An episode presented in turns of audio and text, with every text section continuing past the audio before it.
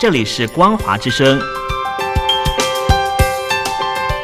听众朋友，从现在开始，请您一起来关心最近发生的新闻事件。欢迎收听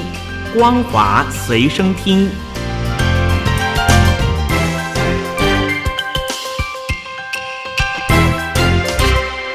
各位听众朋友，大家好，欢迎收听本节的《光华随身听》，我是阿戴。中国修订中的治安管理处罚法引发滥权争议。除了将伤害中华民族感情的衣着和言论入法界定不明，还规定公安办案人员可以采集当事人生物讯息识别还有血液。学者呼吁，这必须要非常的重视。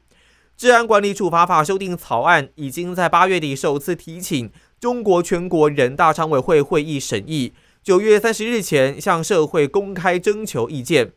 其中第三十四条针对与英雄烈士还有中华民族精神有关的破坏行为定出罚则，已经掀起反对声浪，认为认定标准过于主观，而且法律表述不够精确。有网友指出，第一百条更加严重。这个第一百条规定，为了确定违反治安管理行为人被侵害人的某些特征，经由公安机关办案部门负责人批准，可以对人身进行检查。可以提取或者采集肖像、指纹等人体生物识别信息，还有血液、尿液等生物的样本。针对这一点，有许多学者指出，这严重涉及了人身权利，还有人格尊严跟个人隐私。采取这个措施，应该在程序上严格控制，除非情况紧急，应该向人民法院来提出特别申请，经由人民法院审核，确实有其必要，才可以用特别令状的形式批准。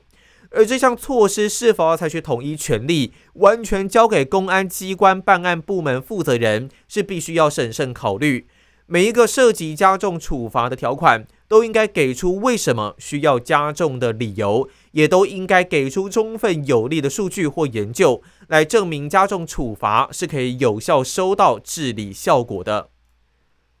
而除了治安管理处罚法引发热议，目前中国也加强了网络安全执法。有一家小吃店由于提供不需要使用者实名登记的 WiFi 就被开罚。这是在江苏镇镇江市公安局日前开罚一家牛肉汤馆引发的事件，原因是因为没有履行网络安全保护义务。这一家牛肉汤馆并没有实名登录使用者，被处以行政处罚，法源则是网络安全法。媒体报道指出，有许多餐馆跟按摩院等小型企业跟店家，最近发生好几个被指控没有符合官方网络安全要求，遭到行政处罚的案例。这些案例显示，中国持续加强国内数据的安全执法，执法机构加大了监控力道，也加强控制强度。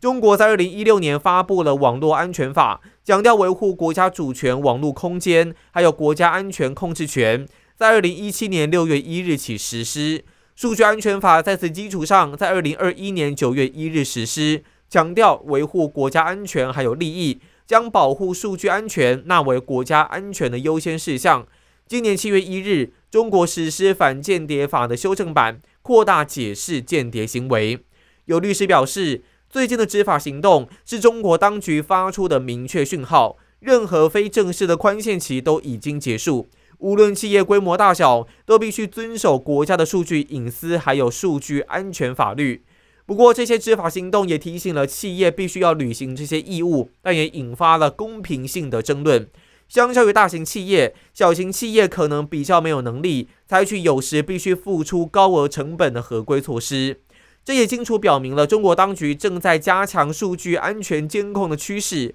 不过，中小企业往往缺乏强而有力的合规机制。这也是最近针对中小企业执法行动激增的原因。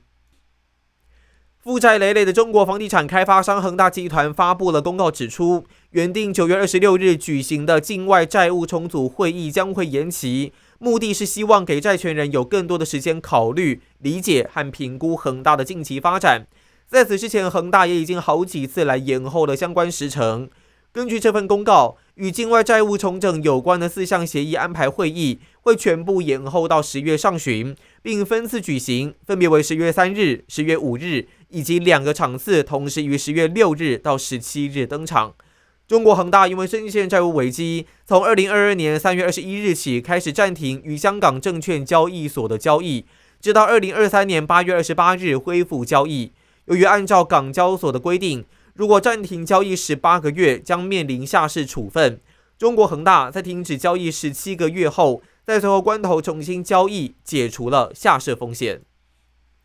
中国多地对高职院校专业科系启用末位淘汰制。但在屡传毕业就业率造假下，专家认为，不论是以百分之六十的就业率，或排名居末百分之十作为淘汰标准，都有问题。应该改为调查毕业生中长期的就业，会比较贴近现实。媒体报道指出，福建省将自二零二四年起，对福建省高职院校所设专业启用末位淘汰制，也就是连续两年毕业生去向落实率倒数百分之十的专业予以调减或者停招。另外，四川省对毕业去向落实率连续两年低于百分之五十的专业实行黄牌提示；对毕业去向落实率连续三年低于百分之五十的专业实行红牌提示。报道指出，这样的做法并不新鲜。不过，此前将就业率的荣估线定在了百分之六十，但这一次福建的政策文件没有提到百分之六十这一条荣估线。而是提到处于末位百分之十的专业要调减或者停止招生。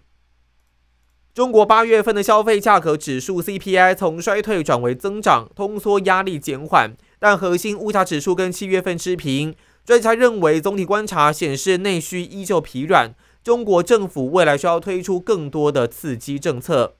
根据媒体报道指出，八月份的 CPI 实现由负转正。主要在于猪价、油价上涨因素下出现改善，其中猪价上涨则是因为先前多地洪灾等自然灾害，部分地区的生猪出栏受阻、调运困难、供应出现阶段性减少有关。需要注意的是，八月份剔除了食品跟能源项目，但八月份核心通膨依然疲弱，跟七月持平，显示经济下滑的压力依然没有解决。有专家学者指出，中国的物价正在步入一个缓慢而温和的恢复阶段，但总体而言显示需求还是很疲弱，未来需要推出更多的刺激政策。目前，中国的主要经济成长引擎都已经熄火，失业的年轻人数量在六月份超过了百分之二十，创下历史新高。这些问题在短期内都不太可能得到太大的改善。有经济学者认为，虽然 CPI 跟 PPI 按年已经触底反弹。但考虑到低通膨背景下，实际利率依然偏高的状况，后续还是有进一步降息的必要性与可能性。有一位香港男子近日涉嫌藏有从外地寄到香港的洋村绘本，而被指控输入煽动刊物罪。二零一九年反送中运动后，香港政府除了动用港区国安法大规模检控，也引用了封城半世纪的煽动罪，屡次作出检控。现今的香港煽动罪可以追溯到一九三八年通过的煽动条例，在一九七零年代被整合到刑事罪行条例，法律涵盖的煽动意图广阔，从引起对中央、香港特区政府、香港司法的藐视，到香港居民之间的不满或离叛，以及怂使他人不守法，还有煽惑他人使用暴力等，涵盖的罪行包括做出具有煽动意图行为、发布煽动刊物或输入煽动刊物。被定罪者最高可被判监两年。接着带你关心国际消息，为期两天的印度新德里 G20 峰会已经正式结束。意大利总理梅洛尼在这场峰会上，主要与英国首相苏纳克、G20 峰会东道主印度总理莫迪，还有中国国务院总理李强进行了双边会面。大家都承诺会增进彼此的双边合作关系。而摩洛哥在九月八日发生了六点八强震后，目前救援人员已经加快脚步，运用重装备或徒手，试图搜寻毁灭性强震的生还者。根据最新的官方数据，目前至少已经有两千一百二十二人罹难，以及两千四百二十一人受伤，有许多人伤势相当严重。不过，现阶段摩洛哥宣布只对于西班牙、英国、卡达跟阿拉伯联合大公国所提的援助接受。目前，包括法国在内的其他国家都已经表达愿意协助的想法。以上就是本期的光华随身听，我是阿戴，感谢您的收听，我们下次再见。